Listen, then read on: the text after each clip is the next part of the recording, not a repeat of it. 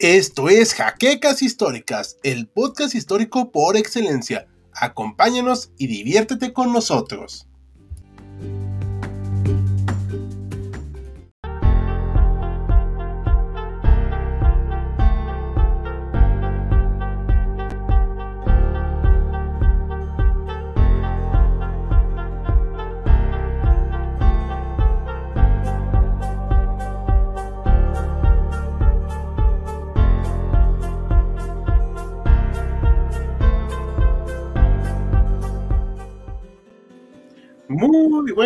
Noches, historiadores. ¿Nos escuchan todos? Es que estamos ahorita transmitiendo aquí en la Ciudad de México y hubo un poquito de lluvia. Voy a ajustar un poquito mi cámara y ajustar un poquito la luz porque mi dolor de piel absorbe toda la luz. Muy buenas noches a todos.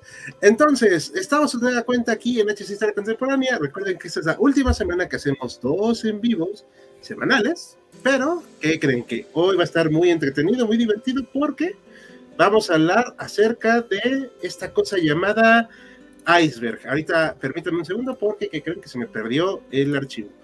Pero vamos a ver, platícanos Max, ¿de qué se trata esta cosa del iceberg? Bueno, el iceberg, no piensen ustedes en el Titanic, por favor. Nos referimos a una serie de temas, temáticas o ciertos acontecimientos, incluso teorías que se tienen de algún objeto en particular, de algún lugar en particular, y bueno, el punto es que estos temas tienen que ser escabrosos, tétricos, escalofriantes o perturbadores. De esta forma, la punta del iceberg es el, suceso menos escalofriante, ¿no? Es algo que todo el mundo sabe, todos hemos escuchado en algún momento y no es algo que nos llame mucho la atención. Sin embargo, conforme se va descendiendo en el nivel del iceberg, los hechos se vuelven un poco más turbios, más oscuros y pues, mucho más perturbadores. Perfecto, muy bien. Este, aquí nos acompaña hoy Saúl, que no sé qué le pasó. No sé si nos está oyendo. Aquí estoy, aquí estoy. Ok. Él dijo que hoy viene en calidad más de oyente que otra cosa. Dije que en calidad de bulto que habla, pero sí, se puede, se puede entender igual. Pues bien. Pues bueno, chicos, hoy no nos acompaña el doctor Mariano, tuvo una emergencia, pero vamos a hablar de unos temitas acerca de él. Hoy va a durar un poquito más el en vivo, pero Recuerden que este va a ser el primero de varios experimentos que haremos con estos temas para ver cómo les parece y seguiremos adelante con estas temáticas en el futuro. Vamos a dar unos saluditos antes que nada. Ya se ve la pantalla, ya la vemos por fin. Me quedó bien bonito el PDF. Saludos a Alex Javi, que llegó temprano, a Dinocrack, a Creeper cualquiera. Hola, ¿no nos escuchas? Ya, ahora sí, ya nos escuchas, Alejandro. Espero que ahora sí. Ah, comiences con Z, le dicen aquí al buen Dinocrack. Bruno Alejandro, buenas noches, saludos igual. Perro Fino, saludos. Alejandro, saludos al perro. Nico Reyes, buenas, hace un rato no te veíamos. Juanito, hola gente, saludos, espero se encuentren bien, estamos muy bien, muchas gracias. Igualmente, muchas gracias. Sergio Lugo, igualmente, buenas noches. Y uno en cualquiera, buenas noches. Y Luis Cepeda, muy buenas noches. Bueno, como comentamos, eh, va a ser temas un poco escabrosos y vamos a empezar desde lo más light a luego ya lo más este, denso, ¿no? Entonces, entiendan que vamos a hacer, usar algunos términos para buscar que no nos castigue YouTube, pero exigimos, bueno, no exigimos, perdón, les solicitamos su comprensión y apoyo para esto, ¿ok? Y si vemos eh, algunos comentarios con algunos, eh, pues ahora sí, unas palabras muy fuertes, pues no los pasaremos. Pero ya saben, estamos aquí para cooperar con ustedes. Y vamos a empezar con el, ahora sí, como dicen en el principio, con este señor llamado Maximiliano Habsburgo y un supuesto doble que tuvo, ¿no? Que se llamó, ¿cómo? ¿Se acuerdan cómo se llamaba? Justo Armas. Eh, Exactamente. Armas. Ok. ¿Y este señor, ¿se acuerdan qué hizo? Maximiliano. Bueno, Maximiliano, ajá. Tocayo. Ajá. Bueno, pues es muy interesante este, con lo que inician el iceberg, porque creo que se funden ahí dos cosas, ¿no? Por un lado, la, la parte del cadáver de Maximiliano, que una vez que es fusilado lo quieren sepultar o por lo menos trasladar y no, su cuerpo no cabe en el, en el ataúd, por lo que le cortan pues algunas partes. Y además de eso, mientras está siendo trasladado, bueno, se dice que está cayendo una tormenta o acababa de caer, entonces el cuerpo se cae, la carreta pasa por un bache, una cosa así, el cuerpo cae, y justamente cae en el lodo, en el agua, en el charco. oye, Max, pero acuérdate que ahorita vamos a hablar del cadáver de Max. Ah, ok, es lo que sigue. Adelante pero este señor, o sea, Maximiliano fue emperador de México y justo Armas se cree, que fue realmente Maximiliano porque le perdonaron la vida, está esta leyenda, ¿no? Sí, o sea que en lugar de que lo fusilaran, le perdonaron la vida. Y hay esta persona que vive en El Salvador que es muy parecido y hay como muchas cosas que podrían indicar que es Maximiliano, ¿no? no Maximiliano acá nuestro compañero, sino Maximiliano es toca histórico, pero pues menos en barba, porque pues ahí sí no. Vale, vale. Entonces, este es el supuesto relato, esa es la forma según en que se ve. No tenemos noticias de que haya sido real, pero esta es la primera parte, voy a acercarlo más. Y supuestamente era este señor, no tenemos noción de que sea cierto, pero bueno, lo mantenemos así como curiosidad, ¿va? Muy bien. Correcto. Ahora sí, vamos a la siguiente parte, esta sí no me la sé, que es un escaloncito más abajo de los icebergs. Así es, para este escalón, bueno, es el que preparé yo y vamos a comenzar con algunas prácticas médicas de la antigüedad y de algo no tan antiguo también. Y la primera práctica que traemos aquí a colación es la sangría. La sangría es un método o una práctica médica que consiste en hacer una pequeña incisión, perforar la piel del paciente y extraer una cierta cantidad de sangre. Como pueden ver ahí en la imagen del lado derecho, pues se practicaba desde la antigüedad y esto tiene que ver con la teoría de los cuatro humores. según esta teoría, el ser humano tiene varios fluidos dentro del cuerpo y todos tienen que estar en un perfecto balance, en un perfecto equilibrio. En caso de que hubiera más de uno que de otro o que bajara el nivel de alguno de los humores, según los griegos provocaba pues varias afecciones en el cuerpo, lo que podían ser tanto mentales como físicas. Entonces, bueno, se especula que esta teoría fue la que dio vida o dio origen a la práctica de la sangría que en este caso es cuando la gente pensaba que tenía demasiada sangre y por lo tanto pues había algunas afecciones en el cuerpo. Entonces lo que se hacía es hacer alguna incisión en el cuerpo, perforar la piel, perforar alguna parte y extraer la sangre. Aunque también, considero más perturbador esta parte, se llegó a emplear o se llegaron a emplear las sanguijuelas. Son estos gusanitos que se encuentran en el agua, se ponían en la piel y ellos procedían a succionar toda esta, esta sangre. Ok, de hecho, hace poco me tocó ver que una persona se ponía sanguijuelas en su piel de manera voluntaria, porque decía que era su mascota y la alimentaba, entonces me parece un poquito asqueroso. Sí, un poco perturbador. Ahora, se sabe también que son extremadamente bajos los, los resultados positivos de la sangría. O sea, realmente no hay una enfermedad que se cure con esto, aunque puede ser que sí baje, por ejemplo, el nivel de hierro en la sangre, ¿no? En caso de que alguien lo tenga muy alto. Pero es algo. que digan muy alta. Sí, pero es algo muy poco. Pues ahora sí que. de pocos resultados. Y luego aquí esta cosa que no me pude grabar el nombre. Pero. Ay, perdón. Es quería aumentarle el zoom. A ver, ¿qué es esto? Bueno, aquí ya pasamos a un nivel un poquito más profundo, aunque seguimos en prácticas médicas antiguas y medievales, y no tan medievales, de hecho. En este caso estamos viendo una trepanación, la trepanación consistía en abrir la piel del individuo, específicamente la de la cabeza, y hacer un pequeño orificio, puede ser pequeño, puede no, puede no ser tan pequeño, para pues, perforar el cráneo. Todo esto mientras el sujeto sigue con vida y de hecho el fin de este, de este, este procedimiento era que el sujeto no muriera, ¿no? tenía que permanecer vivo. Entonces se podían hacer diferentes tamaños de incisión en el cráneo, de perforación, y realmente hasta la fecha no se sabe con certeza para qué se hacía esto, ¿no? He leído algunas teorías. Muchos especulan que puede ser por un, un ritual, ¿no? Es algo religioso. Algunos creen que es para cosas espirituales. Aunque también se tiene la teoría de que era para tratar la migraña, los dolores de cabeza, algunas otras afecciones, ¿no? Que van por ahí.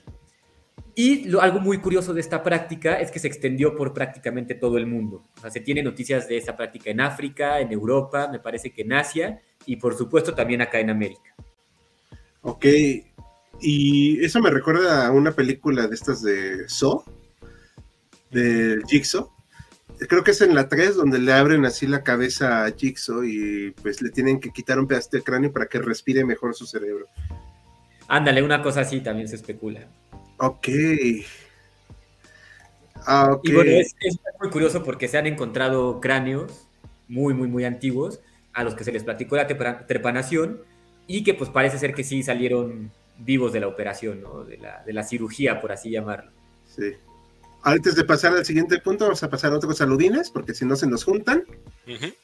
Hola, eh, a ver, me quedé en Luis Cepeda, buenas noches, Alejandro, ahora sí, hola a todos. El perro el iceberg de la historia, exactamente. Arcapitalista, buenas noches. Cambié ahorita la música, ¿eh? Para que. Voy a ir cambiándola conforme pasemos algunos temas. Ven a estar escuchando el himno de ciertos personajes de la Alemania. Y ahora esto genera el premio doble. Gracias, hombre. Este stream debería llamarse cómo desmonetizar un video en YouTube. Exacto, de hecho ya, ahorita vamos a ir a esos puntos. Y también se puede llamar uso desmedido de eufemismos, justamente para que no pase. Sí, ya, venimos mentalizados con esa situación. Algo notorio, pero sí curioso es que la Gran Depresión causa la llegada de bigote con facha al poder, sí. De hecho, pero bueno, y otras causas, claro está. Aquí nos este, manda saludos. Eh, y la dice: Vengo a escuchar Big de Sabaton. No soy muy fan de Sabaton yo, pero de los sí. Ah, sí, cierto, sí, cierto. Sí. A mí no me hace, no se me hacen tan buenos. La gataca de los hombres tiesos y de Red Baron, ok. Las sanguijuelas todavía se usan, sí. Sí, y lo he visto en la calle. Ahí en el centro histórico, de hecho. Creo que en algunas partes del mundo se utilizan terapia con sanguijuelas, sí. La trepanación se utiliza cuando por un motivo existe una inflamación del cerebro. Oh, ya no sabía eso, la verdad. En la cultura Paracas, al sur de Lima, hacían trepanaciones hace casi mil años antes de que Colón llegara a América. Oh, bueno, también comían cuyos, entonces. Hola amigos de HC, muchas gracias, Amados. Hola a ti. Acá firme como rulo de estatua. Saludos, saludos, Miguel Ángel. Pongan música, no podemos poner música ahorita de otras cosas porque estamos en StreamYard, que es la forma más fácil de transmitir ahorita.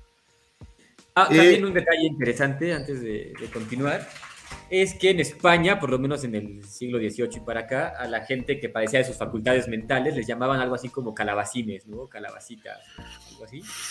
Y se tiene noticia de que en muchas ocasiones se realizaba la trepanación y al hueco que quedaba en el cráneo se, rellenaba con, pues, con, una cáscara de calabaza para que quedara pues más o menos durito por ahí. Ok, eso sonó raro. Sí. Al, capitalista dice, eh, comentarán que sigue cierto personaje llamado Osama vivo. No, no comentaremos eso porque no, no, pensamos ahí. Pero en el futuro estábamos hablando de hacer uno con las acciones, las frecuentes aventuras de un doctor, ¿no? Hmm. Este, de origen alemán que se escapó a Sudamérica. Que quién sabe cómo se llama. Bueno, aquí vamos a hablar ahorita de el pobre Fray Servano Teresa de Mier es un personaje mexicano, el cual tuvo una vida hartamente interesante, pero ahorita no nos importa su vida, sino más bien su muerte. Qué feo.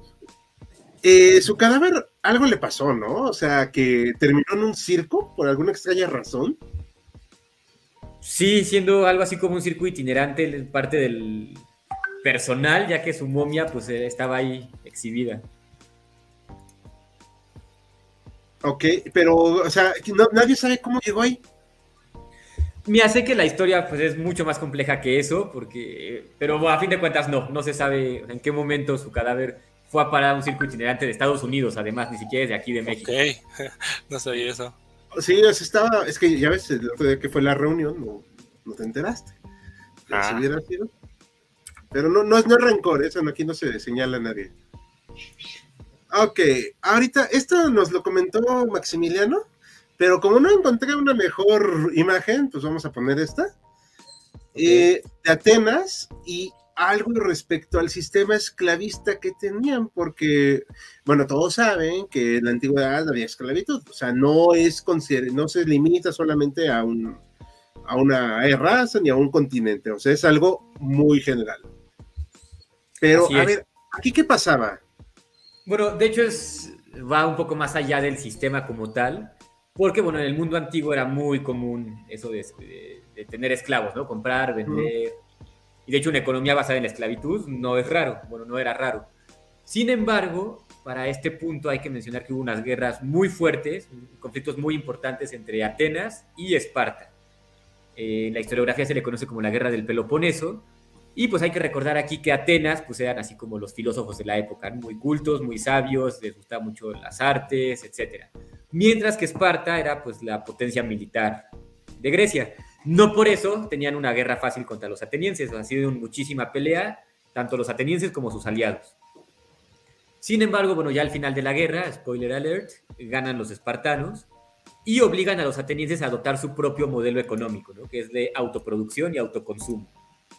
Atenas no se puede adaptar a este, a este modelo y pues empiezan a pasar una hambruna terrible, ¿no? O sea, la gente literalmente empieza a morir de hambre, no tienen suficiente para satisfacer todas sus necesidades y se vuelve una práctica muy habitual secuestrar a quien se deje, al más débil, al que tengas más cerca y venderlo como esclavo a otros pueblos, ¿no? Por ejemplo, a los romanos. Órale, o sea, pero no había ningún tipo de limitante a eso, o sea, no decía alguien, oh, esto está mal, o... Pues mira, seguramente lo había, ¿no? No lo dudo, pero pues debido a la crisis, a la guerra, a la hambruna que se estaba viviendo, pues era muy difícil poderlo regular. No, pues qué mala onda, ¿no? O sea, un día estás así en tu casa y de repente llega tu vecino, te agarra y te vende al mejor postor. Y fue un vendido a los estadounidenses. sí, ellos eh, no, no, no tuvieron de seguro esclavitud, ¿no? ¿Eh? No, no, eso no pasó. Pero bueno, ahora sí que vamos a ir bajando poco a poco, se dan cuenta, vamos bajando en el iceberg, poco a poquito, pero está entretenido esto. A ver, aquí pasamos al cadáver de Ahora Maximiliano. sí, el cadáver de Maximiliano. A ver, dato, eh, las que no son mexicanos, México tuvo emperadores y este fue el segundo, el cual también curiosamente murió fusilado. Y este, bueno, este señor, lo que decíamos hace rato que platicaba Max en, a grandes rasgos lo que le pasó, también algo que faltaba aquí que mencionar es que le tuvieron que quitar sus ojos para poder embalsamarlo. Y le pusieron los ojos de unos santos que se encontraron ahí, o sea, los santos que se adornan en las iglesias, le pusieron esos ojitos. Por eso se veía más tétrico. ¿Qué más le pasó en su féretro? No cabía, ¿no? No cabía, hasta donde se le cortaron pues parte de las piernas. O sea, porque era un hombre muy alto. Yo, yo sé que lado, al lado de Benito Juárez cualquiera es alto, pero este, No era más fácil mandar a hacer un féretro más grande. este, no se podía entretener en esas nimiedades. Ah, claro, sí. Y le tuvieron que hacer el proceso de embalsamiento. Y si mal no recuerdo, se cayó, ¿no? Un río, me decías. Se cae, no recuerdo si es un río, es algún cuerpo de agua, seguramente sucia. Y pues queda en muy mal estado. Bueno, entonces, para terminar la de amolar, al pobre Max, pues se empieza a echar a perder en el embalsamiento. Entonces, acá en la Ciudad de México, lo cuelgan en una iglesia, en una capilla. Lo cuelgan de los pies al pobre, así, en o sea, para que salgan todos los líquidos de su embalsamiento, lo cual debía ser una cosa asquerosa. Y el morboso fetichista de Juárez fue a verlo. Sí se saben esa, ¿no? Sí, claro. Ajá. Y que según comentan que decía, pues estaba muy alto. Pero insisto, cualquier al lado de Juárez pues era muy alto. Exacto. A ver qué te sabes. No sé, es, digo, me quedé pensando, ah, en aquel entonces el Imperio Austrohúngaro hizo la petición de que no mataran a Maximiliano y que respetaran cierta diplomacia internacional a no matarlo. No sé si se enteraron de esto porque eso hubiera lastimado un poco más las relaciones. No, pues no hubo. De hecho, pero digo, si, si no querían que lo mataran, no solo lo mataron, sino que hicieron todo este festival. También cabe aclarar que Maximiliano no recibió mucho apoyo por parte de Europa, que digamos. ¿eh? Sí, sí, sí, sí. Bueno, es que su hermano Francisco José no lo tenía en muy buen concepto. Lo, lo tenía como el, el hermano, pues, mediocre, ¿no? Eh, que cierta razón no le faltaba. Creo que es una de las razones por las que terminó pudiendo llegar acá, hay que decirlo, ¿no? Sí, pero sí, o sea, aparte, pues, o sea, imagínense la humillación, ¿no? Para un soberano europeo, siendo, terminando sus momentos más, este, pues, privados, muriendo, colgado, siendo observado de manera medio fetichista y, pues, escurriendo los líquidos mortuorios. La verdad es que el pobre Maximiliano merecía un mejor final, pero, pues, bueno. Eh, Sí. pero bueno, también no se ayudó. Pero bueno, vamos a cambiar hasta de música porque vamos a cambiar de. Vamos a irnos más profundo. Esto soy yo raro.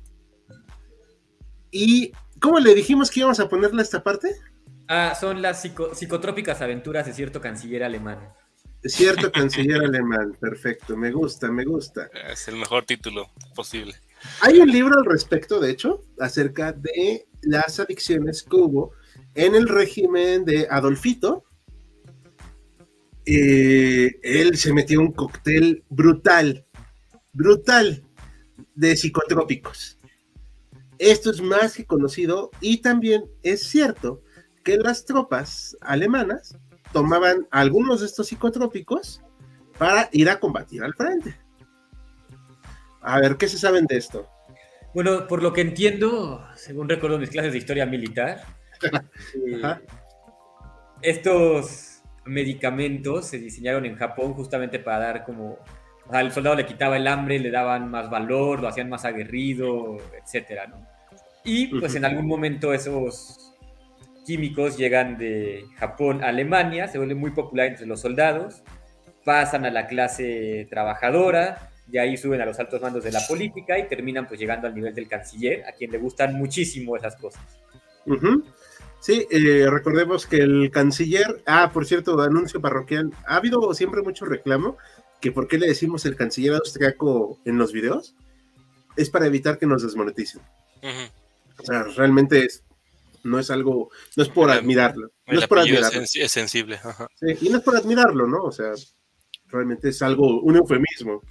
Dicho eso, el canciller era vegetariano, amante de los animales, abstemio, detestaba el tabaco y eh, puso una de las primeras leyes, ¿no? Acerca de los animales, si mal no recuerdo. De protección, ajá. Ajá, pero eso sí, los, las flipantes adicciones a psicotrópicos, esas nunca faltaron. Y bueno, de hecho se especula que estaba bajo los efectos de estas, de estas sustancias cuando decide invadir Rusia. Es muy probable, es muy probable, pero ya también se fue volviendo muy dependiente, como toda persona que cae en estas redes, lamentablemente.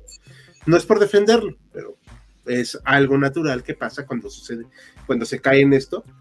Eh, era una cosa bestial, o sea, creo que eran más de 20. Y tenía un charlatán ahí que se las proveía, aparte, o sea, que nunca falta, ¿no? pero sí, él y gran parte de su camarilla, el, este, el gordito, el carismático, ¿no? ¿Cómo se llama este? Em, el gordito. El, ¿Herman? Herman Goering, sí, gracias.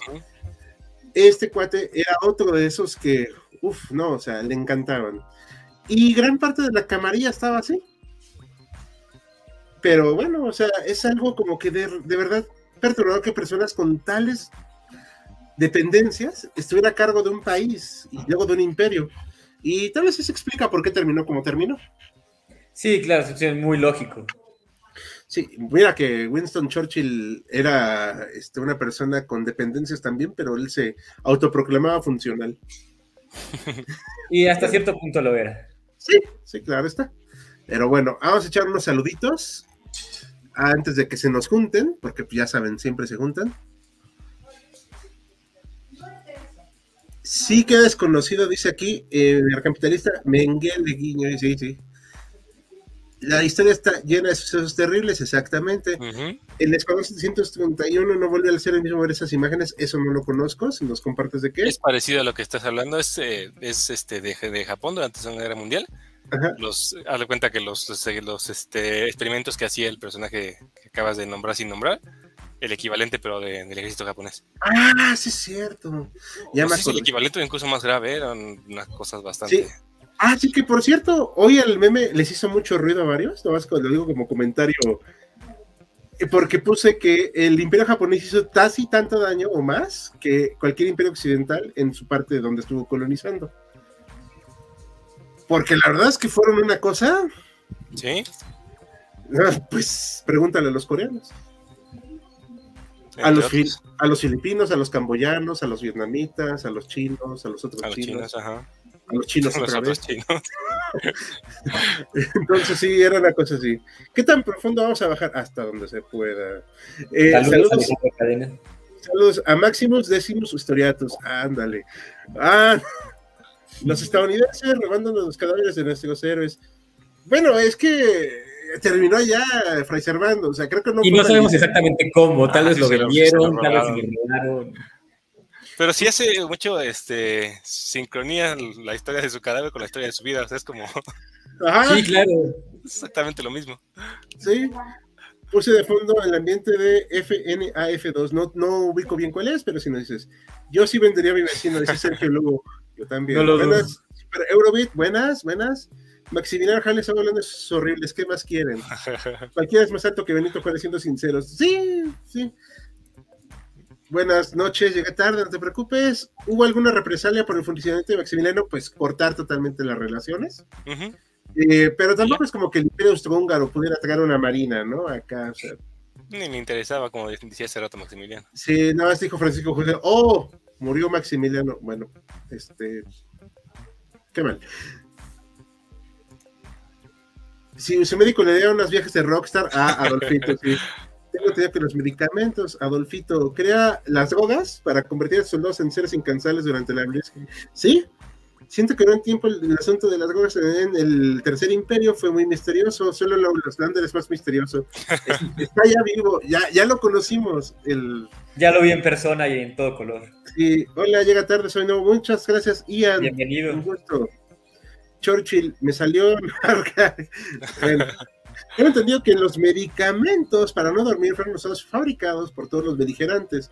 Sí, pero eh, fue más escandaloso, por así decirlo, en Alemania, por así decirlo, ¿eh? tampoco voy Las psicotrópicas de aventuras, de Hermann Goering. Ándale, pero fans, buenas, llega algo tarde, no te preocupes, puedes verlo. Fueron brutales, exactamente. Con el alguien que los soldados soviéticos fueron hechos por en toda la palabra por algo desconocido en Finlandia. Bueno, sí. Bajaremos hasta que YouTube diga desmonetizado. Exacto, es broma. No, es muy probable. ¿Eh? Sí. No, pero sí nos van a desmonetizar porque. Ah, sí, pronto, pronto. Ahora vamos a hablar del pene real. Listo, se acabó. Las flipantes aventuras del pene de Fernando VII. A ver, esta yo la investigué a grandes rasgos. Pues bueno, obviamente la imagen es un montaje sobre un pene. Ese no es el cuerpo de Fernando, ya quisiera él estar así. Aunque el tamaño del pene puede ser muy exacto. Y trajo un grave problema. A ver, el hombre tenía una condición física en la cual su pene pues era muy grande. Hagan de cuenta como el negro de WhatsApp, pero en rey. A ver, me vi muy de millennial, ¿no? Muy centennial. creo que no necesitas explicarlo más allá de lo que ya dijiste. Ah, bueno. Entonces, pues el rey se tiene que aparear, ¿no? Para producir descendencia. Por el bien de la corona. Sí. Entonces, el rey que le pusieron un apodo que era aquel rey Folón, no me acuerdo ahorita este, pues, bueno, y tuvo que recurrir a los médicos reales, y los médicos reales dijeron, Alteza, pues vamos a construirle, a, crearle más bien, a fabricarle un cojín para que con su reina pueda mantener relaciones. Hagan de cuenta como el cojín del cuello, pero en su pene. Entonces, pues le ayudaron así para que pudiera tener relaciones, lo cual era muy doloroso para la reina.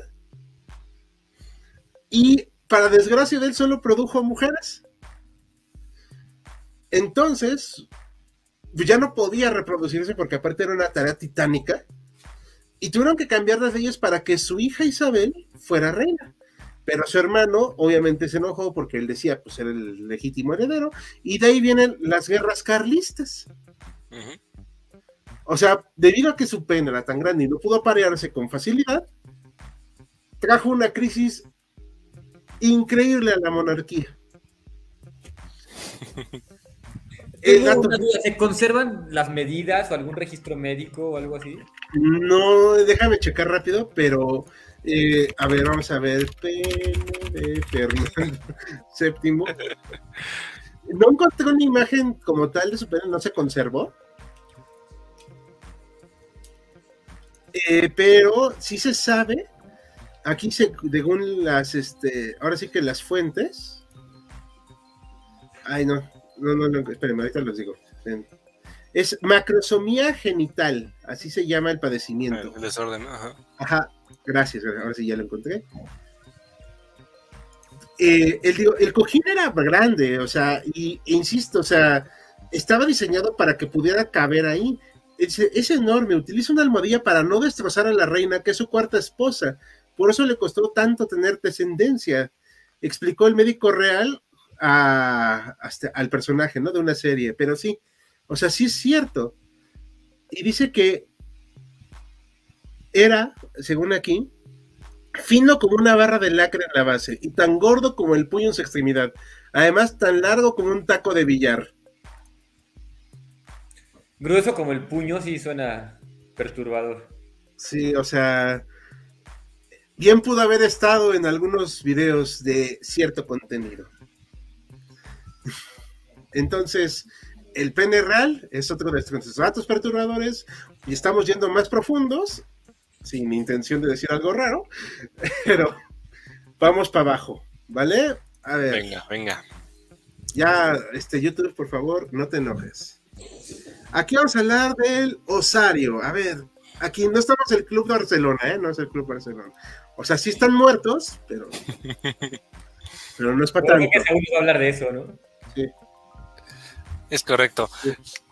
Eh, originalmente los osarios son una tradición eh, judía eh, de una, manera de enterrar los, cadáveres, bueno, de enterrarlos a los familiares por parte de los judíos, en el que una vez que se, se pudría la carne literalmente, separaban los huesos y los enterraban en otra parte que se llama osario. Esta era la práctica original, pero se dejó de, practicar hace casi 2000 años, al inicio de la, era cristiana pero nos llamó la atención para agregarlo en esta parte porque es una práctica que se retomó por la Iglesia Católica mil años después, particularmente en una iglesia en la República Checa que se llama Setlek, que es la imagen que tenemos aquí. ¿Qué pasa en Setlek? Hay una, hay una leyenda, una tradición en la que un, cura que estaba en esa, en, esa capilla, en esa iglesia, trajo Tierra Santa del, del Gólgota, que es el, el, sitio eh, donde crucificaron a Jesús, y la esparció en, la capilla y entonces le dio como cierta santidad al lugar y decidió que ahí lo enterraran. Y se empezó a hacer como famoso este lugar porque mucha gente quería enterrarse en ese mismo lugar por esta, por esta leyenda. Y lo que ocurrió fue que el, cementerio se hizo tan grande, tan grande y la cantidad de gente que quería irse a enterrar ahí eh, fue demasiada. Y lo que hizo la Iglesia Católica fue en determinado momento eh, sacar muchos de los cadáveres que ya estaban eh, solamente en huesos para permitir eh, que, hubiera más espacio. Y lo que hicieron fue usar esos huesos como decoración de la iglesia de Setlec, que es la imagen que tenemos aquí. Entonces, tengo entendido que las columnas, parte del techo y muchas de las decoraciones de la iglesia están hechas con huesos, o sea, con cráneos y con huesos de los que sacaron para hacer más espacios para que hubiera más gente que se enterrara ahí. Pues es muy orgánico, ¿no? O sea, muy eco-friendly. ¿Cómo ves, Max? Y bueno, sin duda es un mensaje muy pintoresco, ¿no? El que se da. Bueno, aquí en México, en, las, en Yucatán o en Campeche, si mal no recuerdo, se sacan los cráneos de la gente en el Día de Muertos, digo, hablando de estas cosas mediáticas, y se limpian y convive la gente con ellos. Correcto. Así que eso lo dejaremos otro día para otras cosillas, pero... Puede haber una parte 2 del iceberg. Sí, no, va a haber varias, o sea, vamos a hacerlo así, este, estas experiencias. Eh, también queremos que obviamente sea entretenido, obviamente no citar todos los libros y por haber, y podemos luego ir investigando más profundamente, ¿va? Pero es un tema bastante interesante. A ver, vamos a ver qué dice.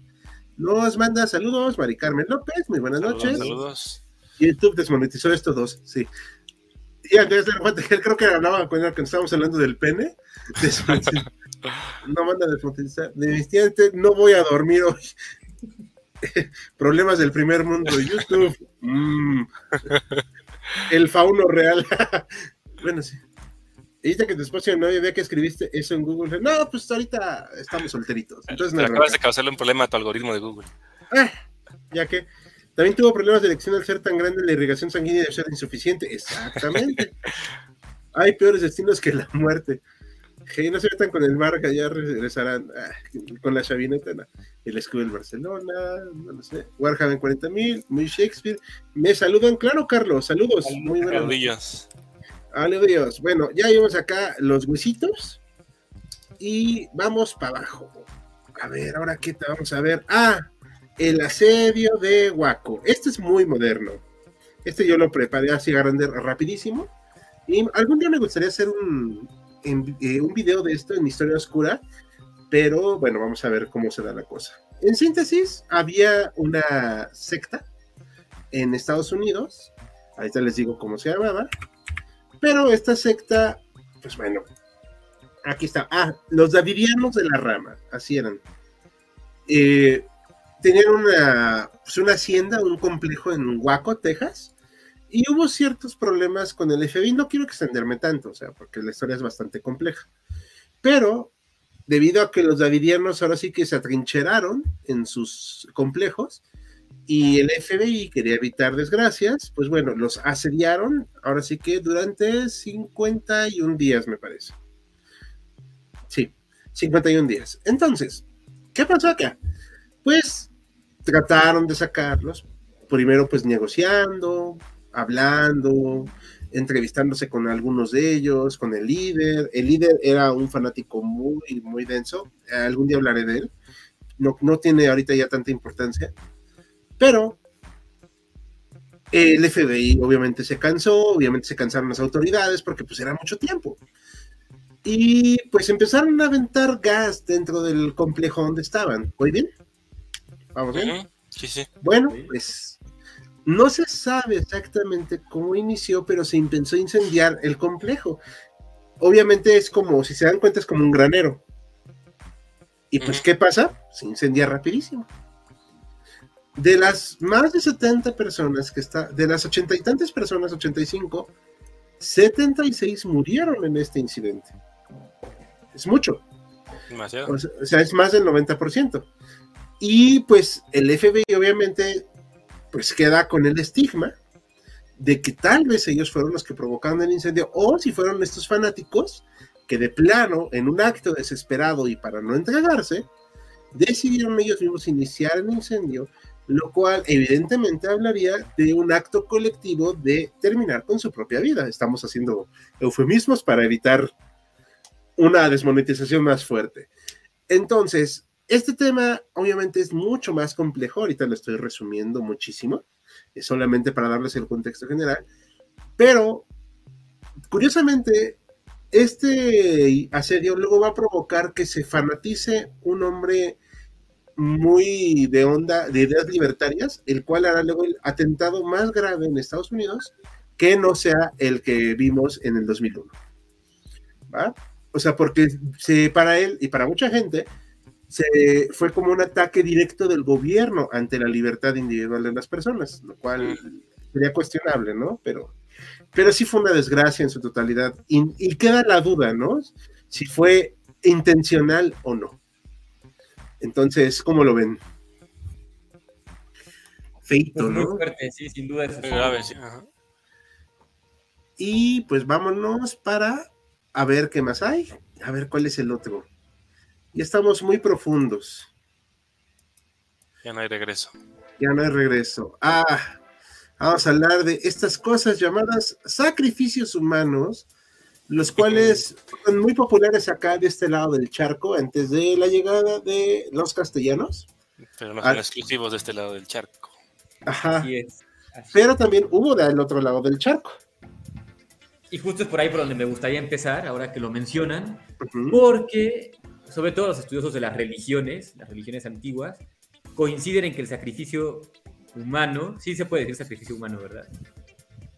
Bueno, esta práctica ritual fue muy común. Sí se puede, es que desactivado el micrófono para no interrumpirte. Ah, está bien. Bueno, pues resulta que los estudiosos, sobre todo las religiones, coinciden en que esta fue una práctica muy común, eh, bueno, principalmente en Europa, ¿no? Por ejemplo, los celtas se sabe que lo practicaban, los germanos también lo practicaban, y nos podemos ir todavía más atrás. Si leemos el Antiguo Testamento, podemos ver que hay referencias de esta, de esta práctica. No tanto por parte de los judíos, sino por algunos de los pueblos que los rodeaban. Entonces, bueno, es muy antigua y parece ser que es prácticamente internacional. Ahora, para centrarnos en esta parte del mundo, podemos ver esta imagen que tenemos aquí, que es de un códice. Y pues está muy bien detallado, muy bien eh, recreado todo, cómo, cómo se llevaban a cabo estos sacrificios. Ahora, es importante aquí destacar que no todos los sacrificios eran iguales, cada, cada dios tenía un sacrificio diferente, un ritual diferente y pues se llevaba a cabo en diferentes épocas del año. En algunos casos mujeres, en algunos casos hombres, prisioneros militares, etc. Me gustaría aquí destacar, por ejemplo, a Bernal Díaz del Castillo, que nos lo describe pues, con lujo de detalle, ¿no? Dice exactamente cómo se llevaba a cabo el, el sacrificio y de hecho le toca a él ver cómo sacrifican a sus propios compañeros de expedición. Dice que los mexicas capturan a sus compañeros, los suben a una pirámide, los desvisten, los hacen bailar, les ponen unas prendas extrañas con plumas y mientras están bailando los acuchillan, les sacan el corazón, los desmiembran, los arrojan de la pirámide y todavía abajo de la pirámide pues había ciertos animales que se los comían. Puede ser que siguieran vivos hasta ese momento. Órale. De los españoles. Y si no mal recuerdo es el mismo Bernal quien dice que ya muchos años después de consumada la conquista, pues sigue teniendo pesadillas y se despierta gritando en la noche porque es algo muy traumático para él. O sea, no lo logra superar, por lo menos no en ese tiempo. Bueno, pero también podríamos tomarlo como un poquito de, si no exageración, de menos sí de construir un relato, ¿no? O sea, pero debe ser muy duro, eso sí. Claro. Ahora, bueno, es muy interesante también destacar que algunos estudiosos sugieren que para los mexicas sea muy importante la parte del sacrificio, no solamente el humano, ¿no? sino darle algo a los dioses, ¿no? como ofrenda, para pedir algo a cambio, como agradecimiento, para hacerse notar, etc. Y pues poco a poco van subiendo de nivel, ¿no? de sacrificar pues parte de su comida, sacrificar animales, hasta llegar al autosacrificio, en el que pues, se perforaban partes del cuerpo y ofrecían esta sangre que salía. Y pues parece ser que este sacrificio humano lo que hace es representar un humano que tiene a un esclavo, dice, bueno, me gustaría sacrificarme yo, pero como no es posible eso, pues te sacrifico a ti en representación mía, ¿no? Entonces te he visto como si fueras yo y pues te sacrifico así. Entonces representaba a uno mismo en algunos casos, o puede incluso representar a un dios. Por ejemplo, tenemos aquí el caso de la fiesta de Toshkatl, está muy bien eh, detallada y los, cronistas lo, lo explican muy bien. Y te dan todo el proceso, ¿no? Parece ser que durante más o menos un año a un joven que tenía que ser muy hermoso, lo vestían como Tezcatlipoca. O sea, a partir de este momento ya no es quien era antes, sino que es el mismo Tezcatlipoca quien está ahí. Y se le hacía todo tipo de, pues, de rituales, de ceremonias. Por ejemplo, se le otorgaban cuatro mujeres que representaban a las cuatro diosas prehispánicas, con las que Tezcatlipoca se unía en cierto momento. Entonces, el, el hombre tenía que llevar a cabo ese ritual. Tenía que aprender a tocar la flauta, tenía que aprender varias artes más. Y además, bueno, parece ser que tenía un séquito tanto de hombres como de mujeres que no solamente lo acompañaban, sino que evitaban que se escapara de este ritual. Lo mantenían ebrio pues gran parte de este, de este tiempo y finalmente llegaba el ritual en el que tenía que romper la flauta y posteriormente ser sacrificado. Entonces pues estaba ahí esperando más o menos un año para ser sacrificado. O sea que como animalito lo engordan y luego ya. Pues casi, casi que sí. No, pues es, complicado. O sea, obviamente no estamos juzgando que sea malo ni bueno, o sea, lo entendemos en su contexto. Y eh, pero es algo muy perturbado para nosotros hoy en día, o sea, para nuestro contexto. Sí, no, desde, nuestro contexto, sí. sí que por cierto, la imagen. No sé, si aquí pasamos al siguiente dato que se relaciona con esto o todavía falta un poquito. Creo que falta un poquito. Déjame chocar ahorita. Nada más quería comentar algo rápido, así como detalle cultural. Obviamente este códice ya está muy occidentalizado. Claro. O sea, pero sí es cierto que hacían esto. O sea, sí, se, hay noticias. Y las excavaciones muestran los eh, pechos lastimados de que les arrancaron algo. Sí, hay evidencias. Tengo por ahí una cita, si quieren la podemos leer para ver. más o menos de qué se trataba. A ver, a ver. Sí, déjenme, la tengo aquí en otra pestaña, déjenme ver si carga. Porque. Vale. Pero bueno, podemos seguir hablando mientras carga esto. Vale, vale. A ver, entonces vamos a ver saludillos, porque ya vi, hay bastantes saludos. Eh, al ver que su algoritmo de Google se ha afectado por el pene. Eh, no, pues ya estamos de hecho con un Mega Shadowban. Ahorita no hablamos mucho de eso al principio, pero sí necesitamos su apoyo de eso. David Cores, yo lo vi en primaria. Sigue por sí lo del fauno se, ya se notizó con este decir de guaco, se quedan sin dinero. Es muy probable. Pero ¿cómo utilizar el sacrificio para los usos? Qué curioso, ¿no te parece? Es que era algo con sus creencias. O sea, no estoy diciendo que sea bueno o malo, insisto. Pero yo no lo entiendo, pero yo soy yo. O sea, sí, lo estás viendo desde tu contexto. Aquí tengo la cita, por si gustan. ok, ok, dime. El Bernalias del Castillo dice así. Y mirábamos al alto Q, Q es un templo, en donde las tañían. Vimos que llevaban por fuerza las gradas arriba a nuestros compañeros que habían tomado en la derrota que dieron a Cortés, que los llevaban a sacrificar. Y desde que ya los tuvieron arriba en una placeta que se hacía en el adoratorio donde estaban sus malditos ídolos, vimos que a muchos de ellos les ponían plumajes en las cabezas y con unos como aventadores les hacían bailar delante del Huichilobos. Huichilobos es Huitzilopochtli. Y desde que habían bailado, luego les ponían... Espera, se movió. Luego les ponían de espaldas encima de unas piedras algo delgadas, que tenían hechas para sacrificar, y con unos navajones de pedernal los arrasaban por los pechos, y les sacaban las... Eh, acerraban, perdón, por los pechos, y le sacaban los corazones bullendo y se los ofrecían a los ídolos que allí presentes tenían. Y los cuerpos dábanles con los pies por las gradas abajo.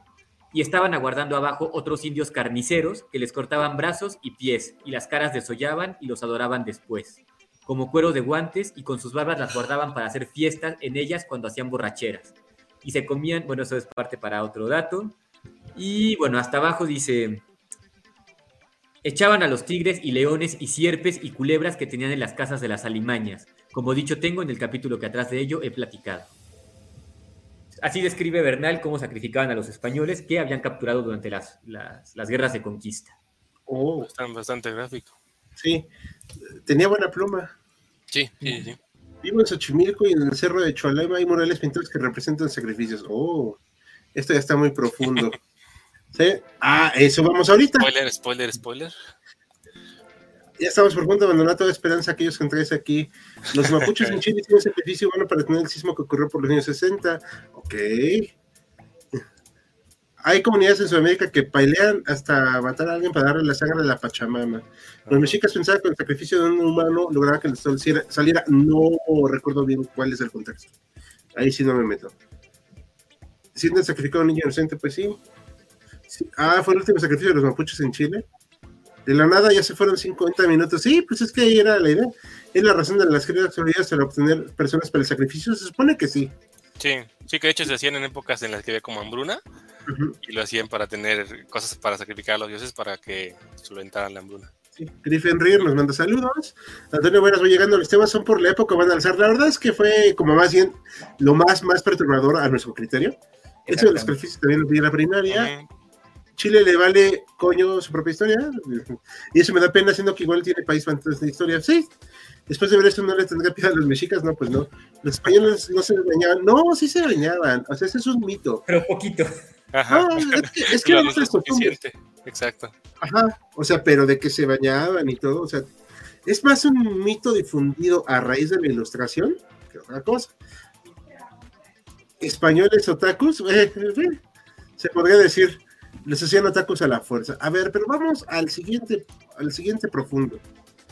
Ah, aquí vamos a hablar de Nanking, que también es muy perturbador.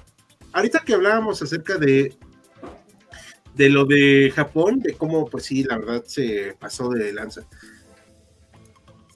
Hay un problema acá. Eh, nunca se le ha visto del mismo modo, al menos en nuestra sociedad, las atrocidades que cometieron los japoneses en la Segunda Guerra Mundial con las que hicieron los alemanes o los soviéticos o los estadounidenses que también los hicieron, o sea, ya sé que sí las hicieron, ah, pues, pero bueno, acá estamos hablando de los japoneses en China. Como ustedes saben, pues Japón invadió China y pues quería obviamente conquistar buena de esa parte.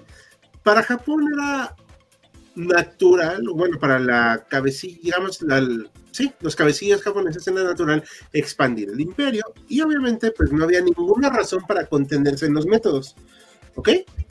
O sea, hay que entender también que los japoneses tienen una sociedad sumamente guerrera.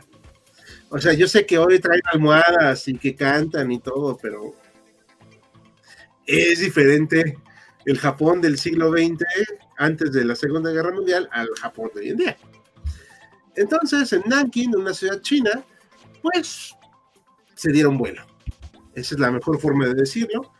Durante varias semanas, se calcula que entre 100.000 y 300.000 personas les arrebataron la vida, pero no estoy hablando solo de hombres, mujeres, niños, como pueden ver aquí hay un niño siendo cargado, un cadáver de un niño. Y fue de manera, ¿cómo dijimos? Artesanal. Bueno, bueno, ¿me escuchan? O sea, porque no usaron tantas armas de fuego. A mano. Ajá, industria, ¿no? Sí, ¿no? O sea, fue con. Y fue totalmente a sabiendas de lo que estaban haciendo. Sí, por supuesto. O sea, no, eh, no fue dije, ay, es que no sabíamos. No, no, no, no, no. O sea, las atrocidades que cometieron en Corea, etcétera, o sea, estaban todos plenamente conscientes de lo que hacían. Pero Nanking queda como el, la marca indeleble sobre el ejército japonés de las, de verdad, del no tener un límite a destruir vidas humanas. Y fue con toda la intención de destruirlas. O sea, no, no solamente fueron objetivos militares, fue civiles, gente indefensa. O sea, esto ya califica obviamente con la palabra con G, que no vamos a decir tan fuerte ahorita. Y pues un crimen de lesa humanidad que luego obviamente pasó a ser muy revisado para juzgar a los criminales de guerra japoneses. No sé cómo vean aquí. Muy grave, ¿no? Y sobre todo lo como dices, injustificado, ¿no? O sea, prácticamente no tendrían como ningún pretexto para justificar por qué actuaron así, ¿no? En su mente sí. Ah, seguramente, pero. Sí, sí fue muy grave, o sea, la verdad es que. Y de estas escenas hay varias, obviamente, en el Imperio japonés. Por eso en el MD que les decía, o sea, realmente solo porque el japonés estuvo focalizado, pero no se contuvieron. Porque no tenían por qué contenerse para ellos, según. Sí, pero ahora que dices, bueno, cuando empezaste esta disertación de que a veces no vemos estas atrocidades de la misma manera que vemos las de otros países, por ocurre mucho, por ejemplo, mencionaba ese dato del ejército de 731. Muchos de los, que, de los que participaban en eso, y no sé si pasó lo mismo con estos que participaban en Anki, hicieron carrera política después de la Segunda Guerra Mundial, y carrera ah, militar. Sí. O sea, no hubo juicio ni, nada parecido, y porque siguieron su carrera política como si no hubiera pasado.